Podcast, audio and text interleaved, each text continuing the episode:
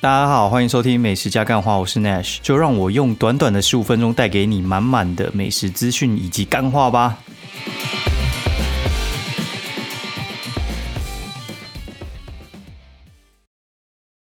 Hello，大家好，欢迎收听美食加干话，不知道第几集啊？那我现在先不管了。然后这几天天气变冷，大家多保重。那气温掉的超快的，我真的觉得从那种就是穿短袖，然后到不只要穿那个薄外套，我觉得现在可能要穿到就是比较厚的外套。我觉得已经有点进入秋季的感觉。然后看一看时间，哎，其实也差不多了。现在已经十月多了，已经十月中旬，已经快到十月底了。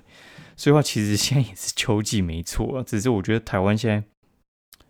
感觉就是冬天越来越短吧，我觉得可能就有点气候变迁。我觉得真的冬天在冷的时候已经有点往后延，就是以前我觉得九月多可能就会冷，现在十月有时候还不会冷，还蛮妙的。就大家自己那个冬天衣服慢慢准备要拿出来吧。我觉得冷气最近也是比较开始会比较少开了吧，所以的话大家记得就是。那个冷气啊，如果你要放比较久，然后没开，有时候会发霉。所以的话，就是大家如果说真的有一段时间要没开的话，记得去然后洗一下之类的。不然的话，就是你也可以等到就是呃正准备要开的时候，你就请那个冷气清洁公司来清一清这样子。好，然后大家不知道有没有去花那个五倍券？我自己五倍券是去买那个白慕达的那个蒸汽烤箱。我之前有把它写在那个标题上，但我没有讲。就是我看一看之后，我觉得嗯，不知道买什么，然后我就 其实老实讲，因为我你钱赚比较多的时候，你其实该换都换啊，不该换的 也没换嘛。然后你你想换的东西，有些东西又太大，像买车买房，这不是你可能最近可能多赚个一个月赚个十万就可以买的东西。所以话就是周边能升级的其实也都升级了，然后什么 HCG 的什么烂马桶也变那个。偷偷的啦，对吧？然后烤箱这次就顺便把它换一换吧。只是我真的觉得传统烤箱还是有它的好处。我买那个蒸汽烤箱之后呢，我觉得那个东西其实它比较像是功能性的，它比较像是烤吐司机，然后它也是可以烤一些呃有的没的。但是我我个人觉得啦，它东西如果说是比较高一点的话，就像是肉桂卷，它比较有一个高度，因为那个肉桂卷可能就是。半个拳头大，然后哎干烤不下去，你就把它切一半。那我还发现它可能没有办法，就是做焗烤哦。焗烤那种意大利面的话，因为你要放在就是一般的烤盘上面去，那烤盘有时候会稍微有点高嘛，因为你要放那个意大利面，他们是有一个呃高度在的。然后我就发现可能放不进去，会点到上面那个火这样子。上面哎那个算石英管吧，反正那个就是没那么适合啊。所以我现在还在。尝试，然后现在看到底要把原本的那一台就是烤箱是要留下来呢，还是就是呃有变通方式？就是我常常用的那个气炸锅，其实气炸锅它是一个算是烤烤的过程。你知道气炸它不是气炸，它其实是用烤的哦，只是它比较像是旋风式烤箱的呃做法。所以话，其实气炸锅可以做很多烤箱的事情。哦，如果你有发现的话，你就发现气炸锅的原理其实它就是用烤的去逼油逼出来。所以话，像你去烤鸡块，你烤鸡块的话，其实也是会逼油。那你气炸鸡块也是会，然后只是它就直接把那个油往下滴哦，就是类似这样。那只是你放在烤箱里面的话，那个烤盘没有办法散开。哦，所以话其实气炸就是烤啦。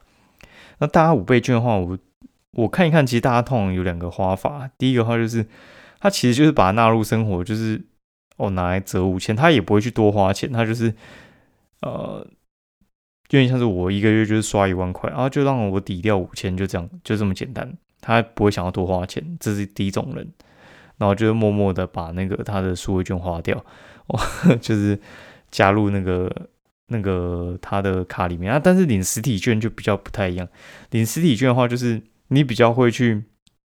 多花一些你不会花的事情哦，因为你很难呃把那个当做不是额外的东西，额外的东西有点像是你今天乐痛中了呃五千块哈，你就觉得说哎那个是我多赚的，然后你觉得你花那个时候你就会比较花在奢侈品上面。但是如果你说你把它弄在数位里面，就其实会不知不觉就刷掉了哦。但是我觉得其实这有点像是坏了政府原本的美意啊。政府的话其实就想刺激消费嘛。其实我觉得政府如果想刺激消费的话，我觉得花是花发实体券其实是比较 OK 的啦，因为。实体券比较能够带动就是额外消费，因为我觉得数位券至少有一半的人就默默花掉，少数有些可能就像我这样，就是我可能想换个奢侈的东西，那我就呃拿那一个去花这样子哦。但是其实我原本就有在省钱，那个就是要给自己一个借口，想要多花钱。就是最近你都会想说，干到底有什么东西还可以再升级？该买其实都买了，早就早就买了，然后我。最近还有在想说，是不是要把那什么空气清净机全部换掉，然后或者是把就是我们电风扇有些比较弱泡的电风扇全部换戴森什么之类的。但我觉得有些干花不太下去的话，就想算了。然后我之前觉得有一个哦该补的就是除湿机哦，因为我觉得住台北除湿机其实蛮重要的。然后我手边都是那种就是很旧型的，什么 Hitachi、Panasonic 那种很旧的那种除湿机。然后后来前一阵子我就补了一台，哦，超大台的那种惠而浦的，就是好事多在卖的那一台，干真的超猛。就是现在后来开发的除湿机，它都是可以固定一个湿度哦，就是它有几个模式啊。第一个就是你可能固定五十帕的湿度，然后它就除到五十帕就停哦，然后定时这种就不用讲了。然后再的话就是像你可以连续除湿嘛，这就是之前很常见的功能嘛。对，然后我觉得。呃，后面的机种的话，其实就是你就除到一定的湿度就停。我觉得这个是还蛮需要，因为你不需要太干呐。然后一直除湿的话，你其实也很难，就是放在那边就跑出门，就觉得会有点危险。好，那讲完这个之后，想讲一下，就是干，我真的觉得最近啊，然后可能从年初吧，就我学妹。登山过世，然后到最近，我真的觉得，呃，人活到越老的时候啊，你就觉得说，干很多事情其实是你不太能够控制的，你知道吗？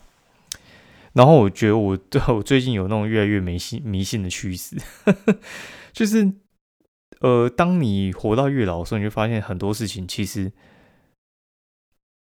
呃，有些人很努力，但是他就是很惨；有些人就很废，但是他就是。过得爽爽的，然后出生在一个爽家庭这样子。那我觉得，嗯，人能够掌控的其实事情很少。然后你就会常看到，就是有些年年轻啊，然后也是很有才华，然后就哎早早就过世了。然后一些拢废的老人干，妈的，就是死不了。你懂我意思吗？这个东西，我觉得你你越久，你就发现其实很多事情是你很难掌控的啦。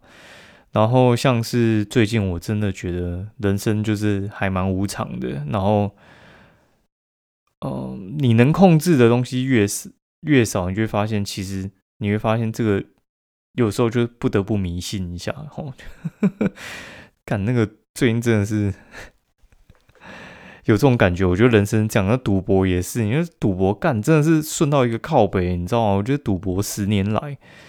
今年真的顺到，我真的觉得我已经把过去九年输的全部都赢回来，然后可能还多赚不知道几十万，超扯的。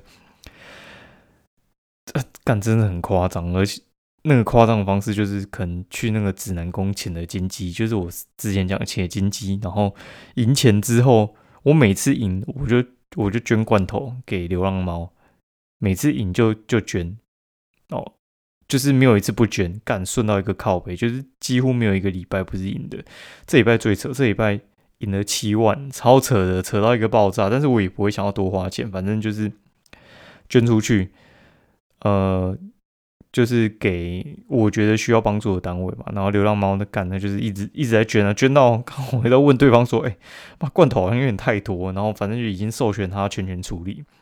然后吃到那个流浪猫已经有点挑嘴，你知道流浪猫其实很不挑嘴的。流浪猫其实就是你给它吃什么它就吃什么。然后像它没有分干的跟湿的罐头嘛，我后来才知道，就是干粮有点像是白饭，然后罐头就像是炸鸡。但是它不是不营养它就是比较诱人。如果有两个给他们选，他们就会吃罐头。然后罐头也会比较贵。哎，是多贵？其实一个也才十五块、十三块，那真的很很便宜啊。那比较贵的罐头在干嘛呢？就他们罐头分便宜跟贵的，然后就是分红肉、白肉，然后红肉就是有点内脏还是什么，白肉的话就是呃更更好更香的东西。所以如果有红肉白肉的话，他们会选白肉哦。但是如果那种流浪猫饿到不行，它就会吃红肉也吃啦。我觉得味道那个流浪猫妈的这边挑罐头，操他妈的，真是好命的不得了。然后味道怎样？味道流浪猫也有猫草可以吃哦，就是连那种小鱼干点心，整个整组都买给他干。我一个礼拜我大概要出个五六次货，因为一个礼拜就赢个六七天，他妈超扯的。那个虾皮真的买到已经要变白金虾了，超扯的。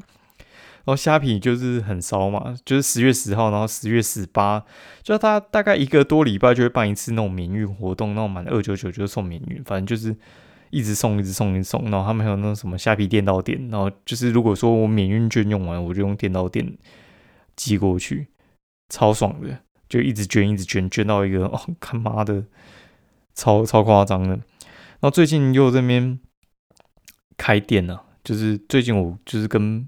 呃，人家合伙开店，那我就不讲是开哪一间，因为我觉得也没什么必要宣传。只是在开店的过程之中，我真的觉得，呃，像很多人啊，他们会像艺人在开店哈，我就举艺人在开店。艺人开店其实有很多种模式啊。我觉得比较聪明的是，你跟呃原本就会开店的人合伙，然后他们比较厉害。但是我觉得，你知道开店人开到最后的话，我觉得很难跳脱，就是店主，你知道吗？就是他们忘记消费者到底会怎么看一间店，所以话就是我觉得最好的方式就是你是一个呃吃很多人，然后你很懂市场到底想要什么东西。哦，然后呃这个东西的话，我觉得会跟店主他们需要是互补的，因为我觉得店主的话他们太专营在那种就是经营面上面，他其实已经很难跳脱出来到消费者立场，知道消费者到底要什么，他们有时候就是。一厢情愿觉得这个东西很好，然后就想要卖给消费者，但消费者有时候想的根本不一样。而且我觉得很多店长不是店长，就是开店的，他们很久没出去吃了，他们就是自己在研发自己的东西，然后就是没有出去吃一下别人的东西，然后知道市场上现在卖东西是怎样，所以话他们会常常很脱节啊。然后我们合作的方式是比较像是合股。合股的话，就是，呃，我跟一个就是他们，呃，市面上已经开了几间连锁店的，然后和，那我们开了一个，就是他们一个子品牌出来，然后那个子品牌的话，就是我们我来 tune 那个那个子品牌的调性，但是我不碰经营，哦，就是像他们可能在训练店长，然后就找早点早点其实会提供意见啊，就是可能开在竞争业者附近的店哦，就是他可能类似什么中药先生好有开，那我们就插他中药先生旁边，就有点像是星巴克卡玛就会插在星巴克旁边一样哦，就是星巴克都帮你做好市场调查嘛，那你就插在星巴克旁边就很安全啊，对吧？然后你可能跟他做一点差异化就 OK 了，但是有些很惨，你知道吗？有些是因为你自己的牌子不够强。哦，牌你自己的牌子不够强，你插在，就像你饮料店不够强，你插在五十人旁边干，你就是找死。你懂我意思吗？就你的牌子是要够强，那你不能插那种就是就已经超强的店的旁边。我觉得早点是一件事，然后就是训练员工，然后还有一些管理，我觉得这种不是那种就是像是艺人他们开店，他们可能就不懂，然后你要跳下去做柜台吗？我觉得不是吧，就是。我觉得艺人他们是这样，他他是这样，就是他在呃，可能做电视媒体或者做什么网络媒体赚了一大笔钱，他不知道怎么怎么花，然后又怕自己会过气。哦，过气这种事情其实是一瞬间的。哦，就是像你台面上艺人，你说哎，捧恰恰干，我还我还是觉得他很红，但是他其实已经老实讲，已经没什么人要看了。你。你台面上一些综艺天王啊，其实最常见的应该就是吴宗宪。那我反正是有点扯远，但是很多艺人啊，你说哎，他其实去年可能还很红，但今年其实没什么通告了，对，然后就开始哦，没没有什么人要邀他嘛，他就没什么收入，所以话他们最后其实都会想要趁自己可能还有一点名气的时候，把那个名气拿去，就是烧一些钱出来这样子。哎，就应该说是就是做一些副业。那那些副业的话，可以在他可能过气之后持续提供他收入。那他目前的话，就是把那些赚的钱直接砸进去，然后。希望可以多一些被动收入，然后可能就是在他红的可能这五年之内呢，把那些钱搬进去那些副业，然后期待在他不红的时候副业可以养他。哦，那他们常犯的一个错误就是，他们跑去自己去雇店。哦，就是你你能想象那个艺人可能上通告，可能就是呃一个月可能可以赚五六十万，但他跑去当店员，那个产值只有三万，他有点搞错。搞错了，你知道吗？就你去当店员，其实那可能就是提供人家拍照，那不是一个长期你该做的事情。对啊，有些可能就是搞错哦。那我觉得这蛮可惜的。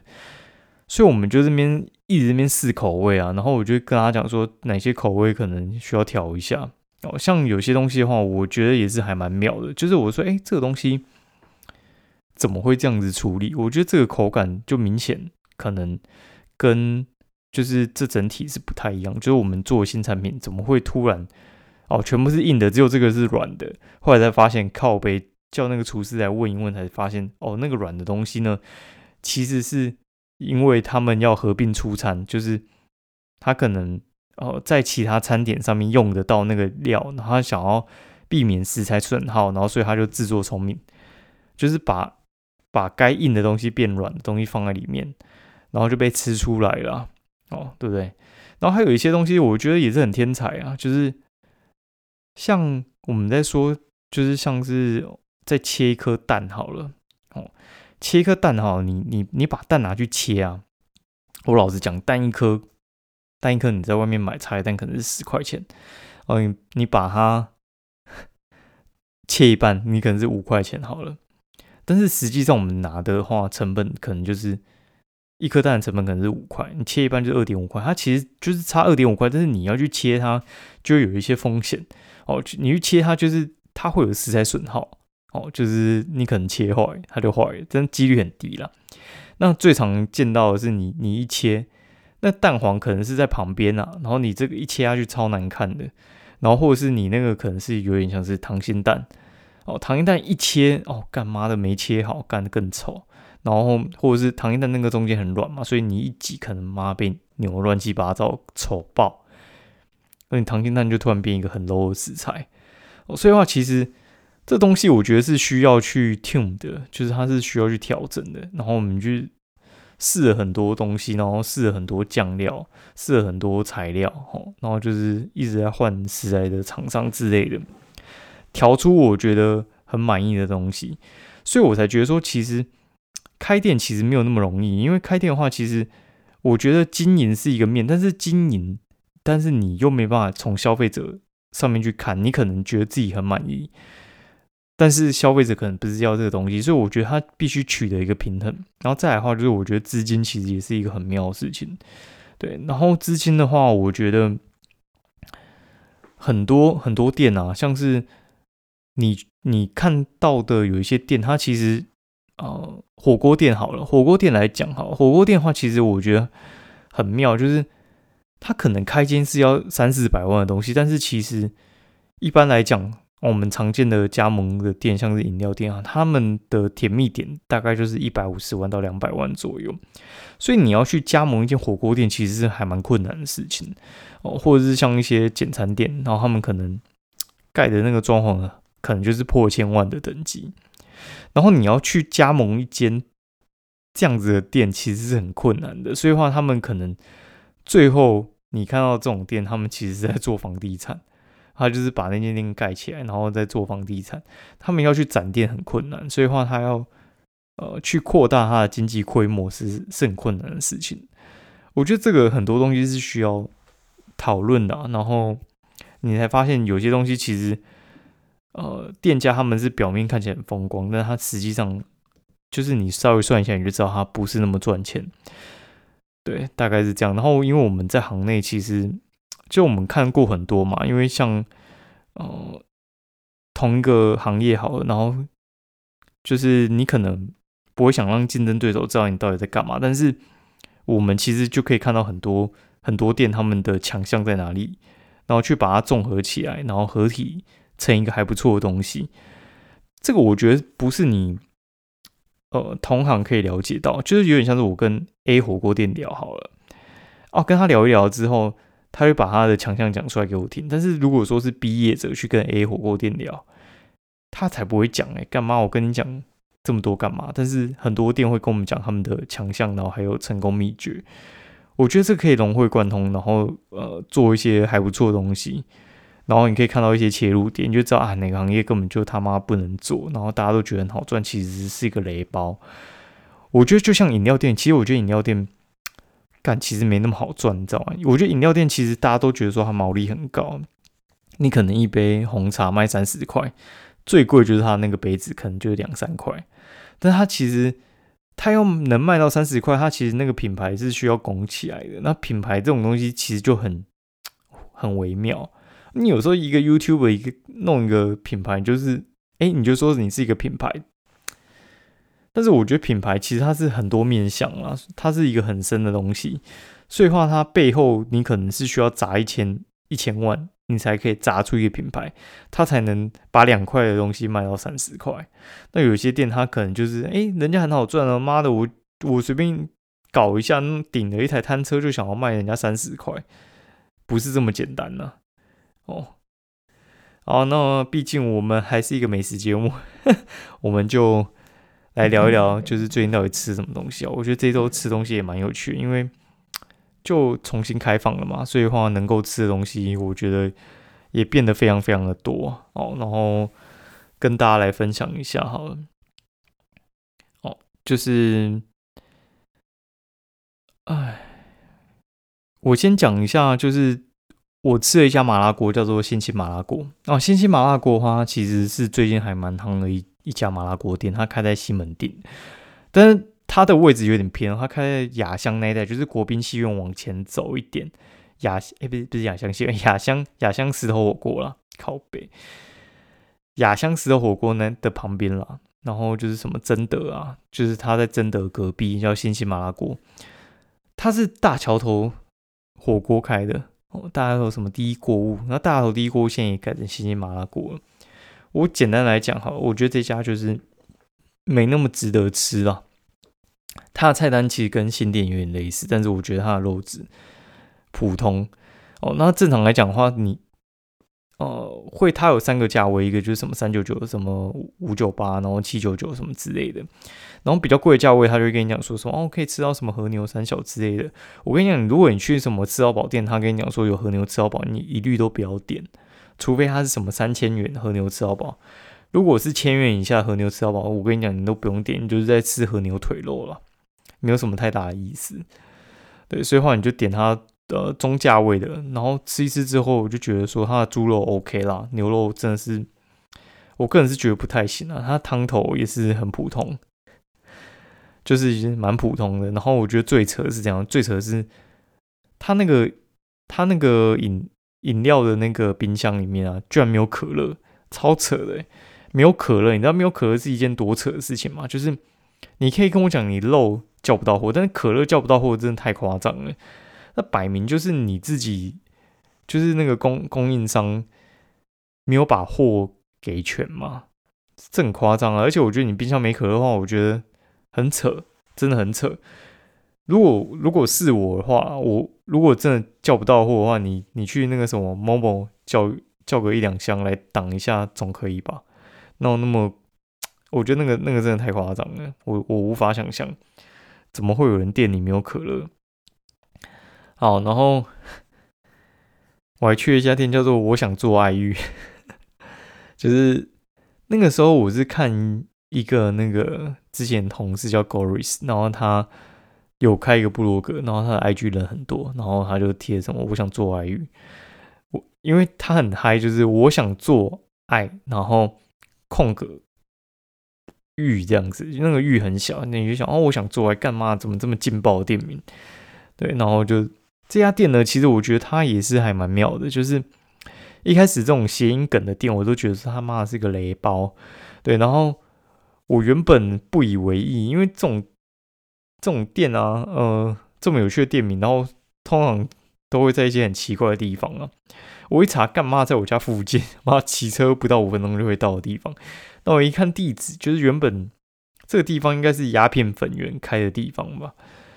那我去啊，然后，哎，居然是一个阿姨出来开店，我吓一跳，想说干这么劲爆的店名，应该会是一个年轻人开的吧？就居然是一个阿姨哦，搞了半天是阿妈，然后那个店长去外送了。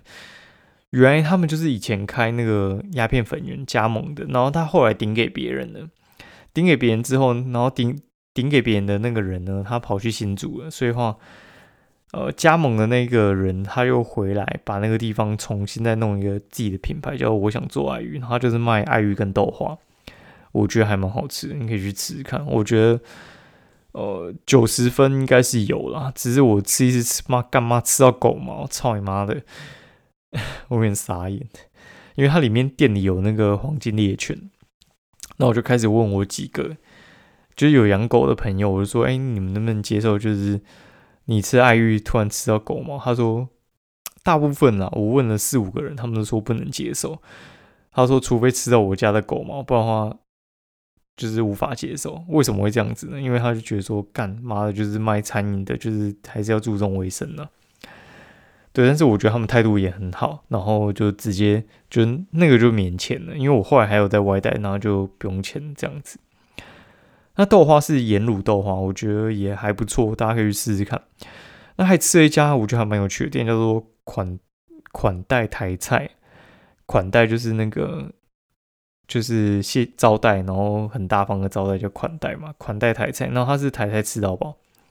那这家店的话是之前从我自己的社团，然后看到有人推荐，然后底下很多人在回想，然后我几个朋友也说我想吃，然后我们就组了一团十个人，妈就开团直接冲去吃，操他妈的，冲去吃，反正他大概就是六百八百这样子，然后吃到饱，然后他很妙，就是他好像在 KKday 有卖那个餐券，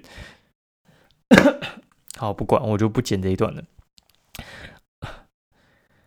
他有卖那个餐券，然后很有趣的是，他是呃，他是用时段，他不是用呃小时，就是他十一点半开，你十二点进去吃，跟十一点十一点半进去吃，你可能都是吃到两点，就是你可以吃两个半小时，然后晚上就是开四个小时，你从刚开始的第一分钟吃，或你半个小时进去吃，你都是能够吃到一样的时间。所以呢，我觉得其实如果你很会吃的话，OK，那个时间可以拉的很长。那晚上就会贵一点，晚上就是一千了啊。到底有没有好吃？我觉得呢，我觉得它的东西呢，我觉得以一般来讲话，热炒店的等级来讲，我觉得大概就是呃六七十。但是你是吃到饱，所以我会觉得说，哎，就还不错。因为这种东西你吃到饱，必须要拿出哦。我觉得它都是有在水准以上的东西啊，有几样特别好吃，我觉得是 OK 的啦。只是那个东西太多，我们那一天干他妈的，我真的觉得很扯。就是他其实他妈那个分量超大，我觉得他应该还蛮赚钱的，因为他们在做一件事情，就是他一开始的时候你可能不知道那个分量，你就随便先点个八道菜，他妈的，其实四个人第一轮就他妈快被喂饱，我们上个大概三轮，大概吃了二十四道菜吧。最后呢，我觉得真的有点是半吃半浪费掉，因为有些东西就没那么好吃，你就发现大家就反应就是没那么好。那你叫他收走的时候，他有时候还跟你讲说：“哦，那个就是哎，怎么没有吃完啊？三小之类。”有些人就不好意思，就会把它吃完，然后不知不觉你就是被一些不好吃的东西填饱肚子。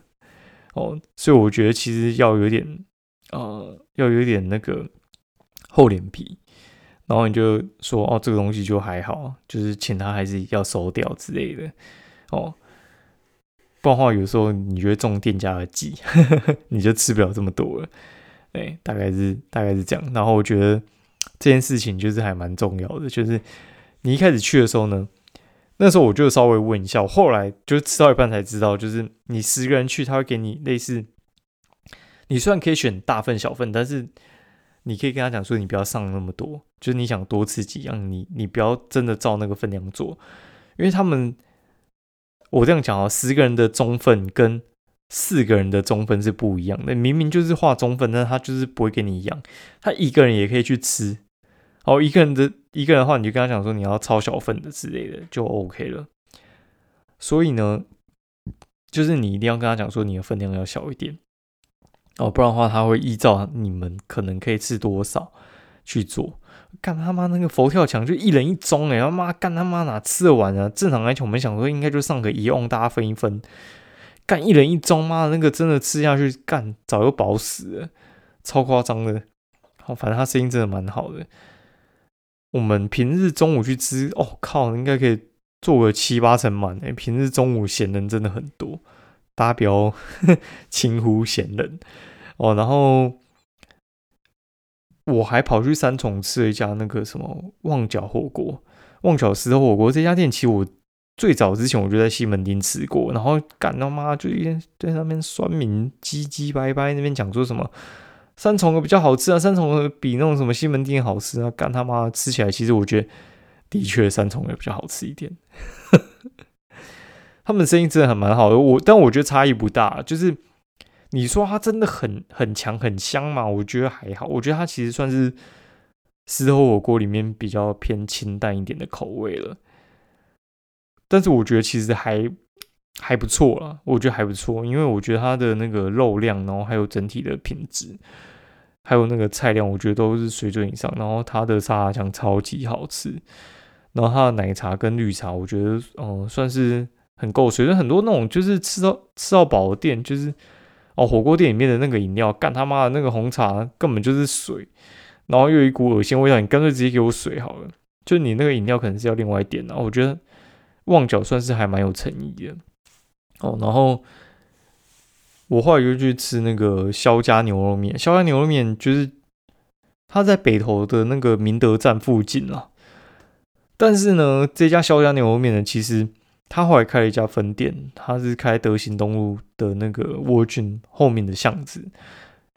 干，我去说他妈，我在想说，干这是标错，我怎么会开这边？然后他们还开了半年，妈超低调的。你知道，就是他肖家牛肉面的本店啊，生意超好，好到爆炸，好到怎样呢？就是他那个小菜超多，然后随便点就是干嘛的都三五百块。但是人还超多，那因为它卤味真的超好吃，它牛肉面是不错，但是它卤味真的超强的。那我去的时候，我就看真的是，我其实很喜欢，我其实也不是怕它贵，但是它真的有点对我来讲有点太远了，然后去吃就很不方便。那我那天就失心疯，我一个人就点了三百多块小菜，真的干超爽的啦，什么牛腱啊，什么猪肠、牛肠啊，就妈全部给它点起来，爽。好，今天节目呢就介绍到这边，然后大家。看，就是入秋，注意一下保暖，好不好？好，先大家先祝大家就是不要着凉，然后希望大家活在当下，活得爽就好。先这样，好，拜拜。